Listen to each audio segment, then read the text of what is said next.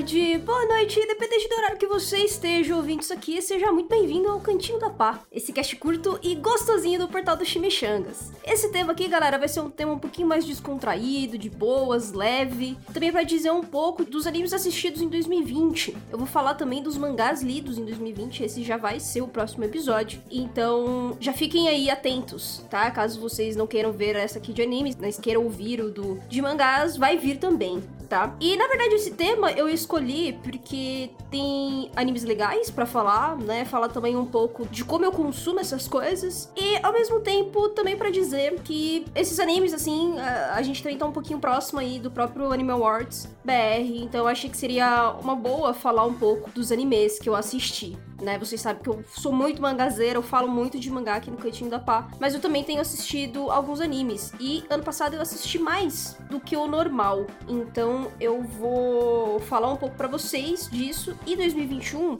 eu estou também querendo assistir mais animes, né? Eu estou assistindo um anime de temporada, veja bem. Eu estou assistindo X-Arm, galera. Nessa obra-prima maravilhosa que eu vivo spamando no Twitter.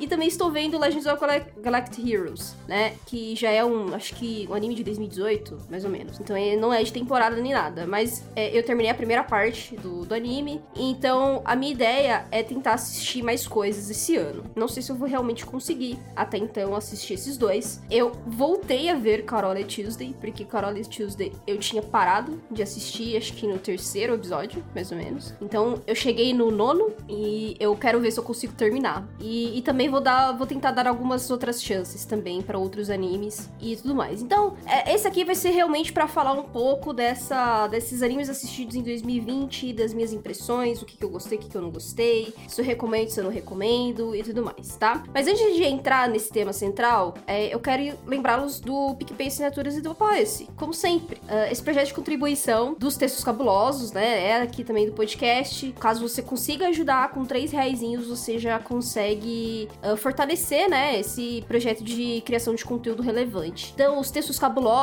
como política na indústria dos animes e mangás, né, o de pedofilia no Japão, pirataria otaku, o consumo do fandom. Todos esses textos foram textos cabulosos. Na verdade, só o de pedofilia e o de pirataria realmente vieram desse projeto de contribuição. Mas os outros textos, realmente, é, eu comecei a fazer e, e, deu muito certo. A galera curtiu. Como é um trabalho mais rebuscado, que precisa de tempo, muita leitura e pesquisa, eu fiz esse projeto aqui realmente do podcast para tornar também essas informações, né, muito pesadas, muito densas, mais acessíveis, né? Por isso que o cast nasceu e por isso que a gente tem esse projeto de contribuição. Então lá tem alguns planos e o plano mais barato é de 3 reais.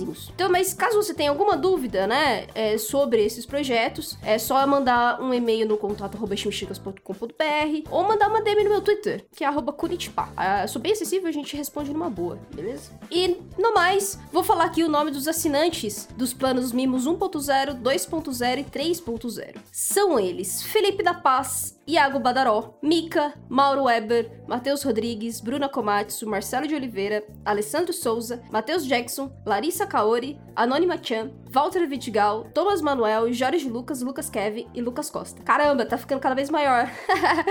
e tá, tá muito massa isso. Muito obrigada a todos vocês que ajudam esse projeto maravilhoso e que torna também possível os textos cabulosos. Agora, enfim, vamos para esse tema central. Quer dizer, não vamos ainda para esse tema central, porque eu tenho um recado para dar para vocês que são assinantes, tá? Eu sei que nem todo mundo comenta muito lá no Discord, não é tão participativo e ativo, mas todos os assinantes, desde o do, de do plano de 3 reais, uh, vocês vão participar, vocês têm total condição, tá? De participar, vocês estão dentro de participar de um sorteio de mangás, tá? Então eu tenho vários mangás lacrados aqui em casa e que alguns são volume único, outros é, são primeiros volumes. E aí eu conversei com alguns assinantes lá no Discord. Uh, muitos, a maioria topou, gostou da ideia e tudo mais, escolheu os mangás que mais se interessavam e que faria sentido entrar nesse sorteio. Então, caso você ainda não tenha visto lá no Discord, no canal de sugestões. Entra lá no Discord do Cantinho da Pá, dá um alôzinho lá, vê o que te apetece, o que não te apetece, porque a ideia é fazer esse sorteio. Talvez nem seja sorteio, porque uh, pode ser que eu realmente distribua os mangás de acordo com o que vocês querem. Então, basicamente é isso, né? Então, se você ainda não comentou lá,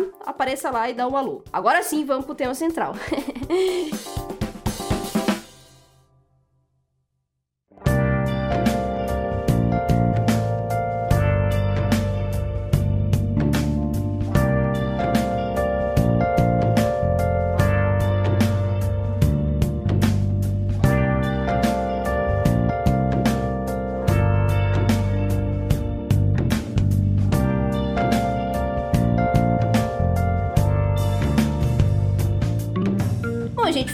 dos animes assistidos é muito simples, na real, né? Não tem muito aqui que ficar enchendo linguiça, né? Na verdade, realmente é um cast, assim, de impressões. Eu assisti ao todo uh, seis animes ano passado. para vocês verem. É, eu não sou realmente de assistir animes. Eu gosto muito de ler mangá. Vocês vão ver um pouquinho da diferença, tá? De um episódio pro outro.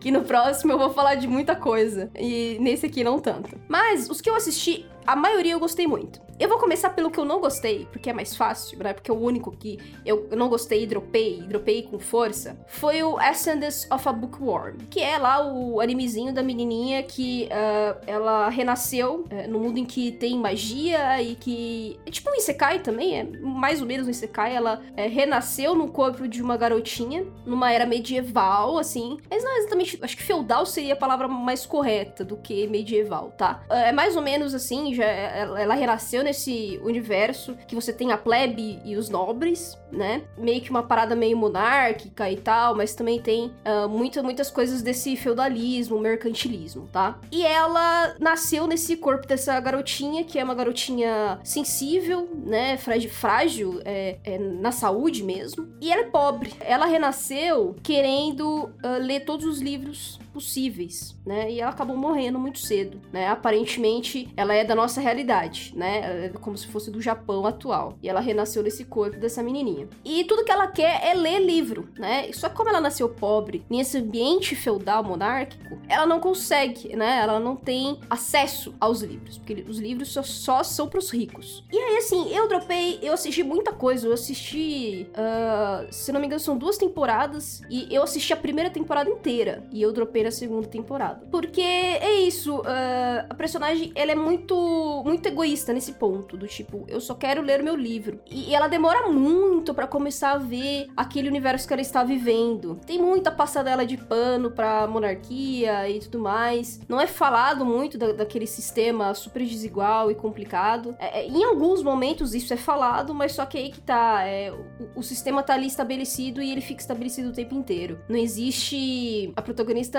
mesmo vivendo na. mesmo tendo as memórias do passado, ela não critica isso, entende? Ela não vai de encontro. Melhor, ela não repudia esse tipo de coisa, né? É muito assim, é muito do tipo, ah, então se tem que ser assim, eu vou ter um escravo aqui, vou ter um servo, e essas coisas todas, entende? Então, assim, uh, não é nada muito absurdo, tá? Que nem outros animes aí medievais que falam de escravidão e tudo mais, ok? Não é nada nesse nível, não é nível Chernobyl. Mas ao mesmo tempo é bastante superficial em vários pontos. Né? Então você tem um universo ali que é criado, que você vê é, a todo instante todas essas injustiças e desigualdades e pessoas sofrendo, né? Então, a questão dos escravos, você tem as crianças que são tidas como escravos, assim como servas, e elas passam fome e tudo mais, e os nobres não fazem nada com isso, não tá nem aí. E a maneira que a protagonista resolve é muito complicada, né? É muito naquele discurso do tipo, ah, olha, é, é meritocracia aqui, se você se esforçar você vai ter, e não sei o que. Isso aqui, mano, a galera não tinha pão pra comer, entendeu? Então é muito foda, é muito foda umas paradas que começou a me incomodar demais no anime, né? Então, assim, você tinha alguns fatores ali interessantes, mas ao mesmo tempo você tinha um discurso ali muito hegemônico que me incomodava, porque ao mesmo tempo que você tinha ali uma pequena crítica à monarquia e aos nobres, ao mesmo tempo você também tinha essa coisa tipo, não, você, a gente tem que fazer as coisas é, é, é realmente uh, com essa desigualdade. E essa desigualdade vai continuar. A única coisa que a gente pode fazer é tentar melhorar, sei lá, 10% de como que essas pessoas vivem. E a própria personagem também é assim, né? Porque ela vem dessa, dessa vila que são de da, da, dos trabalhadores mão de obra, né? Então, digamos que ela tá na classe pobre, na classe D ali, entendeu? Ela não passa fome, mas só que é, a realidade dela ali, você vê que todo mundo tem dificuldades muito grandes para sobreviver. Então, assim, e, e, aí você vai ver nas classes, né, no anime. Você tem essa classe da, da, protagonista, aí você tem uma classe que é um pouquinho melhor, que já são de pessoas que trabalham com comércio e tudo mais. Aí depois você tem a classe mais rica, que é a classe de grandes donos de empresa mesmo, né? Porque você tem os, os pequenos comerciantes e os grandes comerciantes, os grandes empresários, digamos assim. Então, você tem essas duas classes que são diferentes. E aí a gente vai vendo, entendeu? Como que a pirâmide é, funciona e, novamente, a protagonista ela não se liga nas coisas, né? A única coisa que ela quer é livro. Então é, é muito egocentrismo em vários pontos, né? E, e, e pela fragilidade dela, é, ela depende muito das pessoas. E mesmo assim, ela não se liga da situação toda. É muito assim, me incomodou bastante. Me incomodou bastante em vários momentos esse anime, por isso que eu dropei na segunda temporada. Porque chegou um momento que tava chato, assim, tava muito chato. As coisas não andavam e ficava naquela merda toda de tudo continuar injusto pra caralho. A protagonista vê que tava tudo injusto. Ela participava dessas questões de injustiças, né? Participava no sentido, ela sofria, ela era vítima dessa situação toda. E ela não percebia. Então eu ficava tipo, ah, sabe quando te dá muita angústia? Era isso. Foi o anime que eu comecei a ficar com muita angústia por ver essas coisas. E aí eu decidi parar. Tipo, olha, cara, eu tô passando nervoso. Eu não quero passar nervoso, eu quero me divertir assistindo. Eu não quero passar nervoso. Então eu, eu parei né? Mas só que o anime, galera, ele é uma adaptação de uma light novel, tá? Então a light novel que é uma obra original, por isso que eu fui dar uma, uma chance pro anime, porque eu não sou de ler light novel. Eu gosto de ler mangá, né? E, e também as light novels, elas são um pouquinho inacessíveis é, pra gente. Então, pra mim, eu, eu falei assim, pô, um caminho, um caminho possível é assistir o anime, né? Que tem na Crunch. Então, basicamente é isso. Esse foi o único anime que eu não gostei, tá? Assim, de fato, assim. Chegou no momento que eu falei assim, cara, não dá mais. É, não dá mais, eu entendi a mensagem e eu não quero mais. Não vou, eu não vou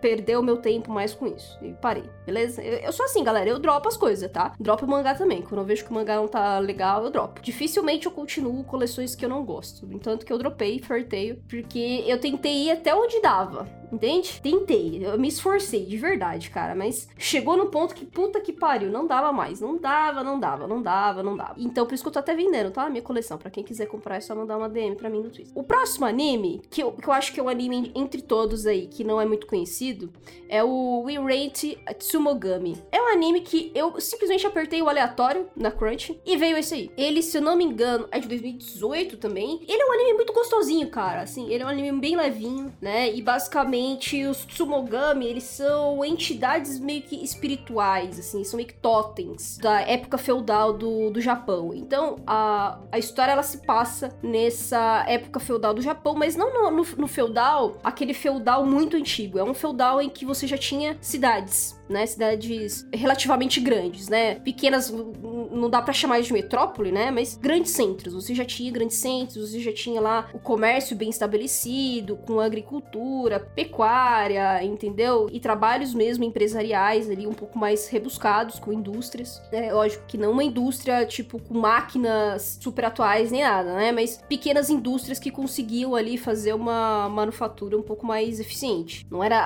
absolutamente tudo artesanal artesanal e que demorava trocentos mil anos para fazer. Você tinha pelo menos ali alguns mecanismos que uh, permitiam as coisas serem um pouquinho mais rápidas. Então é um feudal, mas um feudal um pouco mais atualizado, certo? E é isso, são 12 ou 13 episódiozinhos, assim, muito, muito tranquilos, muito levezinhos, que falam sobre esses totens, assim, espirituais, né? Quando uma pessoa, né, a, a simbologia desse totem é tipo assim, quando uma pessoa fica muito tempo com um objeto, com um acessório, e ela tem muito amor por aquilo, né? Ela conseguiu ali ter um carinho por aquele tipo de acessório por muito tempo. Aquele acessório acaba se tornando uma, uma acaba meio que nascendo uma alma naquele objeto, certo? E aí os Tsumogamis nascem. Eles nascem como esses totens de uh, proteção, de carinho, enfim. Eles são muito raros, mas muito importantes né? Assim, é justamente porque tem muito desse apego. No entanto, ainda que esse apego existisse para criar esses, esses uh, tsumogamis, né? Que eles chamam, você às vezes você perdia objetos naquela época. Às vezes você perdia, às vezes você vendia porque você tava numa situação complicada. E isso acabava sendo repassado, né? Então, como o Tsumogami já tinha nascido naquele acessório, quando o, o detentor daquele objeto acabava vendendo ou repassando isso pro futuro, para uma outra geração, o Tsumogami permanecia, né? Ele não morria. Então, o Ihense Tsumogami é basicamente isso mesmo. Você tem uma loja de antiguidades, né? Que é comandado por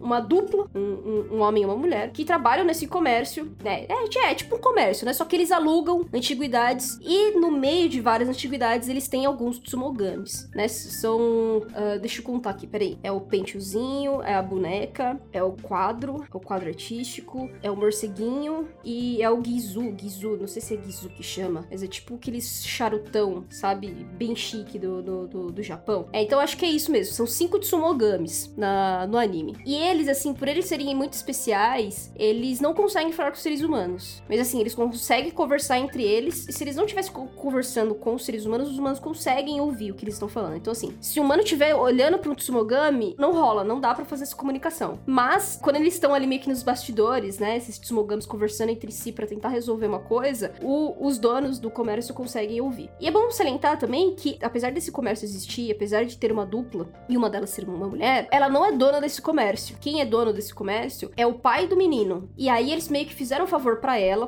ela trabalhar como uma auxiliar, como uma funcionária ali no comércio, né? Ela não é comerciante de fato. Ela é apenas uma funcionária auxiliar. E, e ela também era quando o pai dela estava vivo. Então a gente vai entender um pouco mais da história dela a, a partir disso e saber que ela também só ajudava o pai dela na, no comércio dele. Então, assim, uh, essa época feudal também fala muita coisa, conversa também um pouco com essas questões históricas. Ainda que seja um slice of life levinho, tá? A ideia é você se divertir com os casos que esse comércio precisa lidar para emprestar objetos e tudo mais e resolver coisas na cidade. É muito, assim, é muito levinho e é muito gostoso de assistir. Os seres humanos, né, os, os protagonistas, eles usam por, por vezes os Tsumogamis também para ajudar outras pessoas né? Então você tem lá vários outros personagens secundários que aparecem durante os, os episódios e tem essas mini sagas, né, para descobrir ali, fazer ali a resolução, né, e o problema dessas pessoas. Então assim, é bem levinho mesmo e a gente vai entendendo um pouco como funcionava mesmo a sociedade japonesa naquela época e como algumas coisas já estavam sendo quebradas ali, né? Pouquíssimas coisas ainda, mas você já tinha ali um ambiente melhor ali para você fazer essas trocas é, entre seres humanos, na né? sociedade mesmo. Você tem mulheres ali com personalidades diferentes diferentes e tudo mais. E você também tem uma grande. o grande clímax, né? Também. Você tem ali um roteiro ali específico que você vai entender lá mais ou menos no quarto episódio e tal, que tem um artigo, né? Um, um objeto antigo que vai virar a questão central do anime até o final. É muito legal. Eu gostei bastante do que eu assisti pra ele ser levinho e tudo mais. E tem lá a saguinha de uma personagem mulher que ela precisa é, se, se vestir de homem, ela perde, ela é, joga fora sua identidade como mulher mulher para ser um homem, ser entendido como homem na sociedade, na verdade, ela é, ela é se sente mulher, mas ela precisa jogar essa máscara, essa identidade fora para abraçar essa identidade masculina, porque ela é uma grande comerciante, né? Então, ela é uma, uma das principais comerciantes da cidade, tipo que, que gera emprego para todo mundo, que dá festas para muita gente, conhece muita coisa, que tem uma influência muito grande uh, financeiramente e economicamente mesmo para aquela cidade. Só que naquela época não se aceitava mulheres comerciantes, de fato, tipo as donas dos estabelecimentos. Né? Elas podiam ser auxiliares, sempre como esse cargo mais secundário. Esse cargo secundário de ajudar o homem, de ajudar o marido, de ajudar o pai e assim por diante. E justamente por ela saber disso, ela não podia se colocar ali como uma mulher na sociedade. Então por isso que ela uh, jogou fora a sua identidade para se ver como homem, na verdade, né? Então, cara, essa para mim é a, a, a minha minha parte favorita. Você tem uma conversa muito, muito interessante com o protagonista, com ela. É muito massa, muito massa, muito sim. Tem uma responsabilidade para falar sobre esses direitos das mulheres e, e como era foda lidar com esse tipo de coisa. E ao mesmo tempo, não negar, né, a identidade dela. Então é muito legal. É muito legal essa saga. São dois episódios, né, com essa saga. Então, sim, são pequenos arcos, na verdade. Tô falando de sagas porque a palavra vem mais comum por causa que, né, eu falo muito de One Piece. Mas são pequenos arcos em todo o mangá, o, o anime anime. E no finalzinho você também tem lá um, um, uma, uma resolução final, uma conclusão de tudo, tá? O final não me agradou tanto, mas é porque terminou meio que num romancinho, água com açúcar. Mas ainda assim, uh, no geral, é um anime que eu gostei, que assim, que foi super levezinho, slice of life bem gostosinho e de boas, sabe? Então, valeu a pena. E agora, a gente vai falar de, de um dos animes que foi para mim incrível, tá? Que é Sarazamai. Sarazamai, galera, puta merda, é muito difícil falar de Sarazamai, porque Sarazamai, ele não é, ele não é para uma pessoa que não conhece o mercado de anime, tá? Começa daí. Ele não é para qualquer pessoa. Assim, não tem como você indicar Sarazamai pra, tipo, seu pai, que nunca assistiu nada de uma obra japonesa, por exemplo. Porque ele, ele é muito nonsense, né? Ele, ele é muito nonsense. Ele tem muita pegada desse nonsense japonês. Então, tem piadas e, e termos, coisas que são bem ajaponesados. Uh, pra gente que tá acostumado, não, não, não é tão, assim, tipo, incomum, assim, tão diferente, estranho. Mas ainda assim é nonsense. A gente consegue entender que é nonsense. E esse humor nonsense é um dos charmes, né? É, é, o anime foi feito pelo Ikuhara e Ikuhara, ele ama quebrar qualquer tipo de senso comum ou estereótipo e tudo mais. Então, ele definitivamente faz isso em Sarazamai. É uma coisa impressionante. Então, ele usa desse humor nonsense para colocar a, a,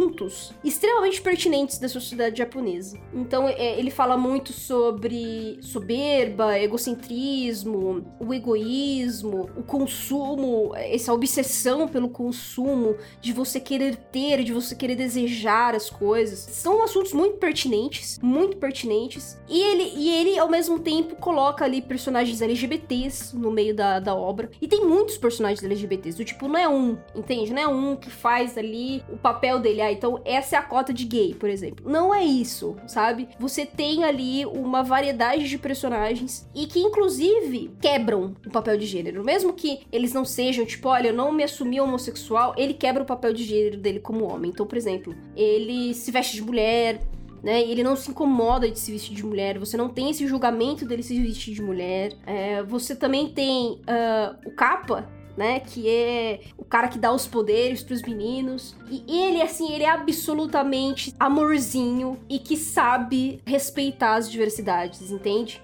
Então, assim, ele conhece pessoas LGBTs né, durante a história. Ele é o amor com essas pessoas. Tipo, ele é aquele puta aliado entende? E ele é engraçado. A coisa, cara, a, a, parte mais engraçada que eu já vi no anime foi o Kappa dançando polidense. Cara, assim, é incrível, é essa cena é incrível. Eu, eu rachei tanto o bico, eu chorei tanto de rir. E, tipo, no mesmo episódio eh, se fala de uma coisa super tensa, que é o assassinato e, e, e, e máfia, sabe?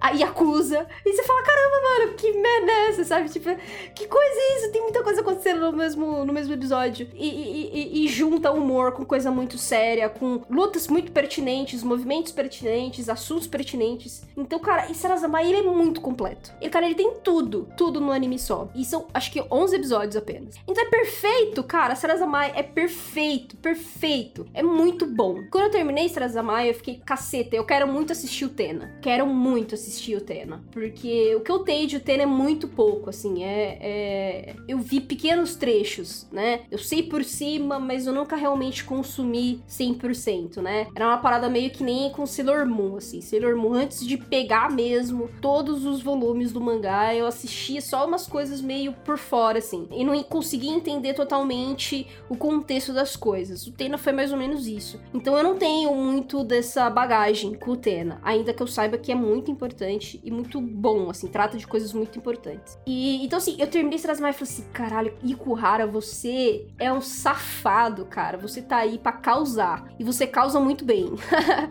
então é isso, cara. Sarazamai, eu acho que para quem gosta de anime, para quem assiste, consome bastante anime, uh, enfim, animações japonesas, mangás e tudo mais, Sarazamai, cara, é um carimbo garantido, assim. Você tem que assistir, sabe? É muito bom. E saindo, né, dessas. Eu falei muito de Slice of Life, fantasia, né, coisas nonsenses. Então vamos pra um shonenzão comum, né? Shonenzão de lutinha que também ano passado eu assisti Kimetsu no Yaiba. Assisti bem no iníciozinho do ano, tá? Então, uh, por isso que ainda conta, né? Como 2020, eu assisti lá pra janeiro, mas eu assisti. E é muito bom, tá? Eu gosto bastante de Kimetsu. O anime de Kimetsu, ele é muito competente, realmente, assim. Ele... E é muito bem feito. Então, assim, eu, sei que tem uma galera que tem um ranço com Kimetsu, só que eu não entendo direito muito esse ranço, porque foi uma experiência muito legal para mim. Do tipo, eu não vou falar que é obra-prima, que nem eu, você vê que vocês ou, acabaram de ouvir eu falando sobre Sarazamai, entende? Que eu pago um pau desgraçado. Então, é óbvio que é diferente de Kimetsu no Yaiba, só que eu acho que Kimetsu no Yaiba é aquele feijão com arroz muito competente. E eu acho que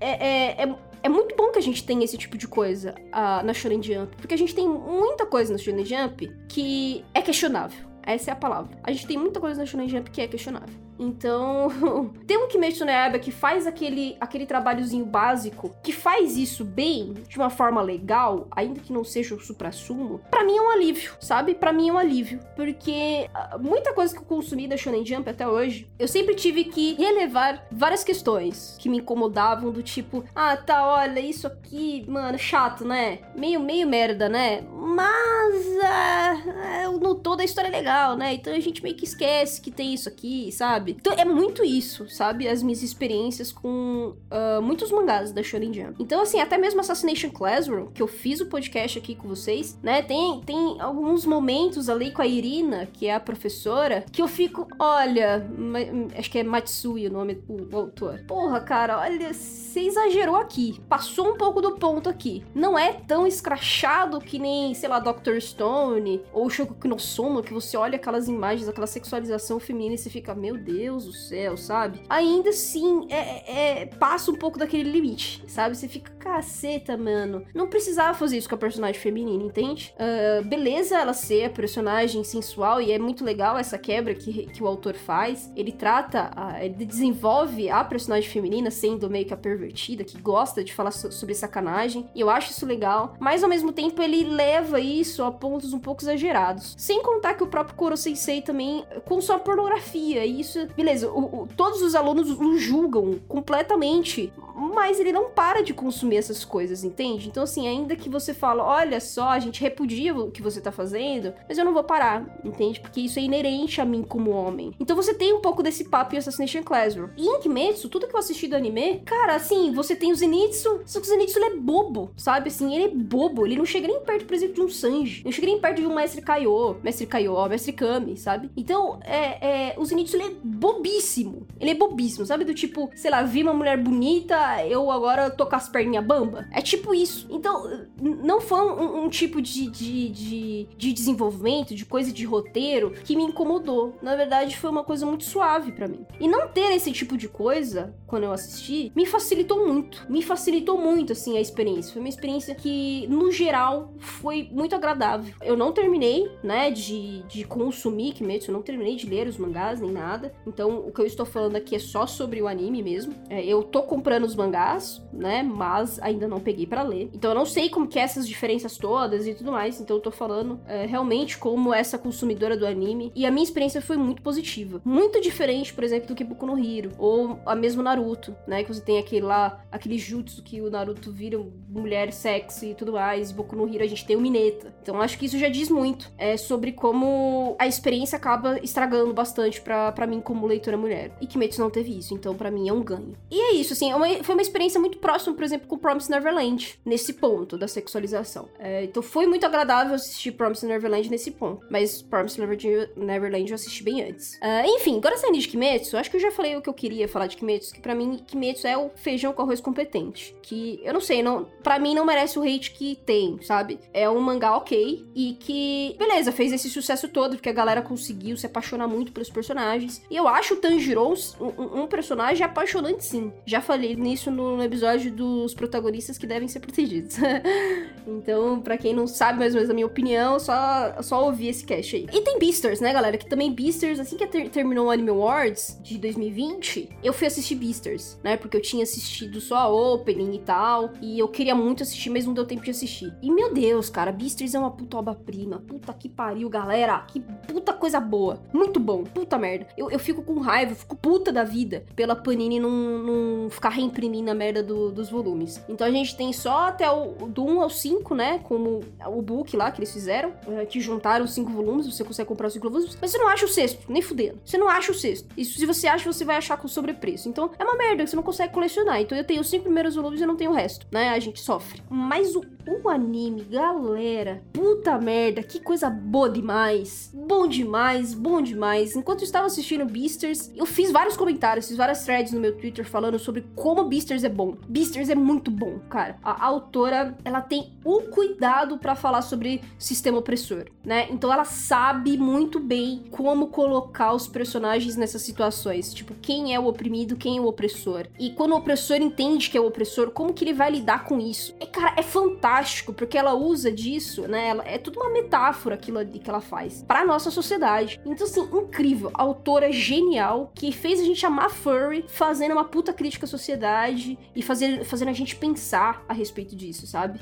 É, é incrível, é incrível, muito bom, muito bom, muito bom, muito bom. Beasters também é uma daquelas coisas que eu acho que as pessoas deveriam consumir mais, deveriam assistir e, e, e dar mais valor para essa obra. É, eu acho até que deu mesmo, né? Porque Beasters ganhou bastante prêmio no Animal Awards, a galera aqui no Brasil curte, você tem essas edições todas esgotadas da Panini. Então, Beasters foi bem. É, e é o anime que tá na Netflix né? Então, assim, você tem ali um, um, uma plataforma que é, assim, uma plataforma muito grande. Então, facilita. Então, é isso, cara. Beasters também, para mim, tem, tem que estar tá ali na, naquela listinha de coisas que precisam ser assistidas alguma vez na vida. E, por fim, mais ou menos importante, porque foi o meu animezinho, assim, amorzinho, sabe? Assim, que, que, que eu fiquei super boiola e, e muito felizinha, gayzinha, que foi a Dashi Shimamura. A Dashi Shimamura é um anime Yuri, que não não chegou no Brasil. Foi entre todos que eu falei aqui, esse foi o único anime que eu tive que assistir de forma alternativa, que não chegou no Brasil, nenhuma plataforma oficial. E, e cara, foi uma experiência muito legal, né? É um, é um anime da Funimation, só que da Funimation dos Estados Unidos. Então não chegou na Funimation daqui, infelizmente. Mas, cara, é um anime muito.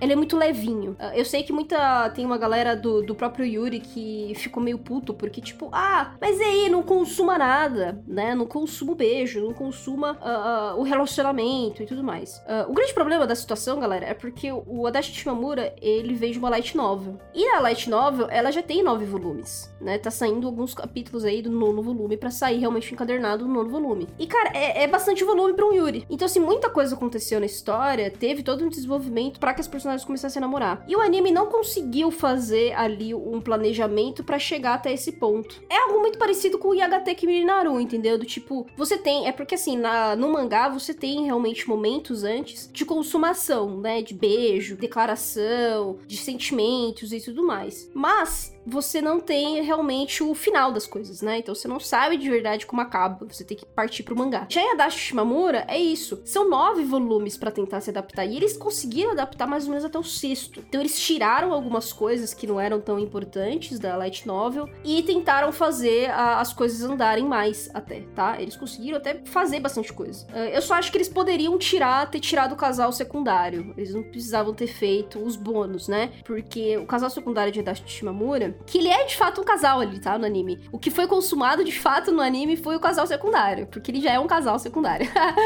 e esse casal, na Light Novel, ele é desenvolvido realmente em capítulos bônus, em extras, né? E o anime ele quis pegar isso aí para fazer também. Porque é bonitinho também, é legal, é gostosinho de assistir. Não é tão impactante, não é tão importante para realmente a gente ver o desenvolvimento do casal principal, né? Então acabou comendo alguns minutos aí que podiam ter sido aproveitados pro casal principal. Mas tirando isso, não tem a consumação de tudo, porque eu acho que a Dashi Shimamura também não fala exatamente sobre como estar num relacionamento, né? E isso tá começando a ser discutido realmente assim nesses últimos volumes da Light Novel, mas de uma forma muito superficial, eu diria, assim, muito simples, muito leve, sabe? Porque eu acho que a ideia de Dashi Shimamura é muito falar dos sentimentos internos dos personagens. Então assim, elas são colegiais. E é por isso que eu me identifico muito com a Dati. A Dati, ali no colegial, ela acaba se apaixonando pela Shimamura, só que ela não entende aquele sentimento. Porque, cara, é a primeira vez que você tá sentindo tudo aquilo ali. Ela tem, tipo, 15 anos, entende? E eu entendo completamente isso porque eu comecei a sentir essas coisas com 14 e 15 anos. E eu ficava, que porra que eu tô sentindo? O que, que é isso? Isso aqui que eu tô sentindo, qual, qual é o nome que eu dou para isso, né? É, é, como, como que eu, eu falo isso para alguém? Como eu me declaro para essa pessoa? Eu me declaro é certo o que eu tô sentindo? Como que eu converso com meus familiares a respeito disso? É do tipo, é muita pressão, digamos assim, que você tem consigo mesma, porque você não entende muito da, das coisas que você tá sentindo. E a Dash, é, o desenvolvimento desses sentimentos da Dash é muito perfeitamente esse tipo de coisa. Ela, por vezes, é obsessiva e ciumenta, é, é porque é como se do tipo, cara, é a primeira vez que eu tô sentindo tudo isso. E eu não sei como que eu tenho que me importar, o que, que eu tenho que fazer, é assim que eu tenho que fazer, ou não, que sabe? Tipo, tô cagando pau não tô cagando pau? Eu, eu, eu poderia sentir isso, eu posso sentir isso. Então, assim, você tem esse conjunto de sentimentos, sabe? Emoções e, e, e sensações e tudo isso explodindo dentro de você no meio da puberdade, que você não, você não consegue, tipo, raciocinar muito bem. Você não consegue se portar muito bem. No entanto, Dash, ela tem muitos gay panics no, no, no anime. E é isso que me, me faz, assim, me identificar muito com a Dash. Porque é sobre isso que é o anime, entende? É sobre essas descobertas desses sentimentos, de você aceitar o que você tá sentindo, ao mesmo tempo você tentar entender o que é esses sentimentos, como que você consegue falar sobre esses sentimentos com outra pessoa. E essa outra pessoa, Shimamura, ela é uma pessoa extremamente do tipo, eu estou na minha zona de conforto. É uma situação que fica ainda mais difícil para Dash, porque a Dash fala, cara, a Shimamura ela não dá esse passo adiante, então eu não sei o que ela pensa, eu não sei o que ela sente, e eu fico assim super confusa em como eu tenho que fazer as coisas, né? E a Shimamura, ela é a típica personagem de um colegial, né? Uh, na minha época do colegial, o que você mais tinha eram realmente mulheres que estavam nessa zona de conforto e ficavam de boas na dela. Ah, meu, sei lá, não quero me esforçar muito com essa coisa de, ah, eu preciso ter um vínculo de amizade extremamente forte e importante. Tipo, sei lá, a gente vai sair daqui vai pra faculdade, a gente vai ter nossa vida. Tipo, ela é esse tipo de pessoa que, assim, é meio foda-se, assim, sabe? Tipo, ela tem essas trocas, essas relações com as alunas e os alunos e professores e tudo mais. É porque é a conveniência, entendeu? Da sociedade. Tipo, ela precisa fazer isso para se estabelecer ali em alguma rodinha, em algum lugar, para que uh, aquilo passe, né? Logo, assim, ah, os anos vêm aí, vai passar e é isso, eu tô vivendo. Meio que vai seguindo a onda. E é isso, gente. A gente tem muito desses personagens. A gente não tem só dessas pessoas reais, né? No Japão. Cara, a nossa realidade também é assim. Tem muita gente que tá com foda-se pro colegial mesmo e só, sei lá, se diverte e, e faz esses grupinhos menores e depois todo mundo vai para cada canto e ninguém se fala mais, sabe? Não tem, não existe essa coisa do tipo, ah, eu fiz essa amizade aqui, essa amizade para sempre. Nós vamos ser amigas para sempre lembrar uma da outra e ligar sempre, se ver sempre, se amar sempre. Olha, a gente se apaixonou aqui, então a gente vai estar tá apaixonada pra vida inteira. Não existe esse tipo de romantização em Adachi Shimamura, entende? Por isso que eu acho tão legal, porque não é sobre realmente a consumação do relacionamento, a consumação do beijo, né, e, e da declaração de amor. É sobre entender esses sentimentos todos e como você se portar nessas situações. É, então, assim, a Dash ela tem todas as inseguranças dela porque faz sentido ela ter todas as inseguranças dela. E a Shimamura, em alguns momentos, ela entende que a Dash tá insegura e tudo mais, só que ela também não sabe exatamente o que a Dash quer. Porque ela não pensa do tipo, a Dash me ama de primeira, sabe? Porque normalmente é, é assim, a gente pensa, a gente acaba não pensando dessa forma romântica, entende? Não é tudo bonitinho romantizado desse jeito, sabe? A, a vida no e crua é realmente assim, do tipo, ah, cara, eu tenho puta crush em você, mas eu não posso posso falar que eu tenho crush em você, porque, cara, provavelmente você vai me rejeitar. E, e, pelo que a gente já conversou e como que a gente já se relacionou, você vai me rejeitar. Então eu não. Eu morre, tô morrendo de medo de falar, entende? Então eu vou tentar ser sua amiga. Esse tipo. É, cara, foi. Essa foi a minha realidade na, no colegial. Então, é, é para mim, assim, a Dash Mamura foi uma coisa muito legal, e justamente por causa disso. Mas você tem coisas muito esquisitas também, tá? E a Dash Mamura. Tem um, um episódio, acho que é o 4 ou 5, aparece um pedófilo do nada. Do nada, do nada, tá? Tá lá na natação, tem um pedófilo lá vendo as criancinhas nadando. E, tipo, hahaha, rindo. Cara, super doentio o bagulho, entende? Eu fiquei tipo, caralho, velho, que porra é essa? Que, que cena é essa? Zero noção a cena, sabe? E, passou lá. Teve a cena. Tipo, não acrescentou em nada no anime, tá? Mas passou. E é isso. Tipo, se você cortasse aquela parte, não ia influenciar absolutamente nada na história, entende? Eu achei esquisito. E você tem a astronauta, que é alienígena, né? Que ela vem do futuro, segundo ela e tudo mais. E que ela é meio chatinha, mas só que ela faz uma amizade muito grande com a irmã da Shimamura. Então é meio que seria o, terceiro casal, assim, que elas meio que seriam amigas de infância e quando crescessem começariam a se apaixonar uma pela outra. Então o anime ele deixa esse ar do tipo, olha, no futuro essas aí vão, vão se dar bem. Então você tem ali mais ou menos essas três, é, essas três facetas que são muito diferentes uma da outra. Você tem aquele casal que já é estabelecido, que tem aquele contato físico mesmo, que elas já são muito próximas e elas escancaram que elas são próximas mesmo. Aí você tem essas crianças que estão se conheceram, brincando e que elas se dão muito bem e aí fica naquela, ah, olha, eu acho que a gente vai ser amigo por muito tempo, sabe? Ou seja, ali na adolescência as coisas podem andar, sabe? É, é, o anime deixa essa coisa no ar, assim. E você tem todos esses sentimentos da Dashi com a Shimamura. E você tem momentos muito fofos né, muito fofos dessa coisa tipo da Dasha querer demonstrar, né, e expressar os sentimentos dela. Só que ela não sabe direito como fazer isso e ela morre de medo de chamar aquilo de amor, porque talvez se ela falar amor para Shimamura, tudo vai pro caos, sabe? Já era, não vai ter mais nada. Então ela sempre tenta ali, fala assim: "Ah, mas é amigas fazem isso, né?" e tal, é. E, e, e aí ela vai tentando dar os passos dela dessa forma. E aí é, o que eu falei, né? É, o anime ele não consegue chegar até o fim, ele, ele dá uma conclusão ali do tipo que a Shimamura percebe que ela ama estar do lado da Dashi e que a Dashi faz muito bem para ela. Então, uh, pelo menos a gente tem isso encaminhado no anime, né? Mas a gente tem a light novel mesmo, que vai consumar todas as coisas que as pessoas querem. Muito dificilmente teremos uma segunda temporada de Dashi Shimamura, mas eu, eu achei muito, muito completinho, assim, sabe? Todas as coisas que o anime se propôs a fazer. Então, gostei. Eu dei, eu praticamente falei de todo o anime, né, galera? Mas é que esses são sobre gaysinhas, né? Então eu não, eu não aguento. Eu acho que é uma experiência muito legal assistir a Dashi Shimamura, tá? Acho que de dos últimos Yuris que foram adaptados para anime, a Dashi é aquele que, tipo, porra, passou para mim, sabe? Eu consigo ali dar uma, uma notinha do tipo, beleza, está aprovado. Aprovado com algumas reticências, mas aprovado. Muito diferente de animes Chernobyl, né? Que nem, sei lá, Netsuzo Trap ou Rap Sugar Life, até mesmo Citrus e tudo mais. Então, esses, para mim, não tem como aprovar, sabe? Não, não, não dá, não dá não dá. Já tem uma barreira ali muito grande do tipo, cara, isso aqui não é saudável, isso aqui não é legal, isso aqui uh, romantiza certas situações que não são bacanas, então isso aqui não devia nem ter sido adaptado para anime. Mas acabou tendo é, é, esses animes. Então, assim, nos últimos anos, pô, legal, muito legal a gente ter a Dashi Shimamura é, aí que veio, né? E a gente também tá tendo agora o Picnic, né? Que é um Yuri muito diferentão. Ele é um Yuri de ficção científica, assim, ele não fala sobre romance, que tá saindo agora nessa temporada. Nessa temporada agora de 2021. Eu quero assistir, mas eu vou esperar ter um pouquinho mais de episódio para pegar tudo, né? Eu li o mangá, eu li até o terceiro volume, eu não peguei tudo para ler. Tem que, esse pai eu acho que eu vou ter que pegar para reler, para pegar tudo de uma vez. E é o Yuri que tá indo bem, cara. Já tem seis volumes no Japão. É um número bem razoável para um Yuri. Você tem bastante coisa para ser contada ainda na história. E novamente, como ele não foca no romance, você tem muito essa coisa da ficção científica, né? Então, você tem muita coisa de ter que enfrentar monstro, entidades, você tem ali presença é, com grupos militares, é uma coisa muito diferente, assim, muito diferente de um Yuri regular, assim, que se fala muito de romance, muito desse ambiente escolar, novamente de romance, de sentimento, de emoção, né, de, de, de você falar do relacionamento. Então, o piquenique, ele meio que sai disso. Então,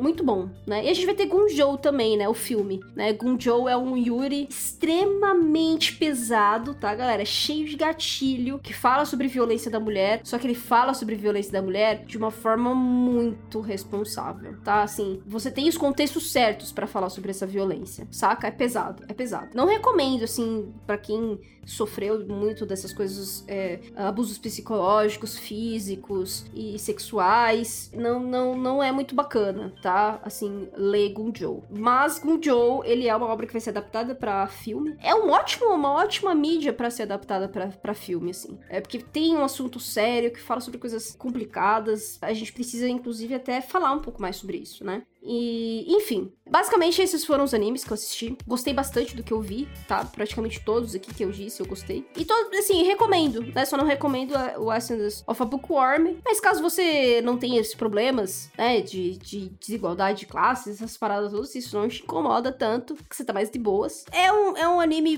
viável, tá? Também. Porque, assim, ele não é Chernobyl e ele tem uma sequência de um roteiro. Só não realmente me agradou, não é muito a minha praia, começou a me incomodar muito e resolvi parar. Mas acho que para outras pessoas pode agradar muito. Então, todos eles eu acho que em algum nível é, é, é, muito válido assistir, beleza? Então é isso, eu acho que eu consegui falar de tudo. Espero que vocês tenham gostado desse episódio mais descontraidinho, mais levezinho. E a gente se vê no próximo episódio falar dos mangás, que aí, aí eu vou ficar feliz, meu Deus do céu. É isso, galera. Falou e até a próxima.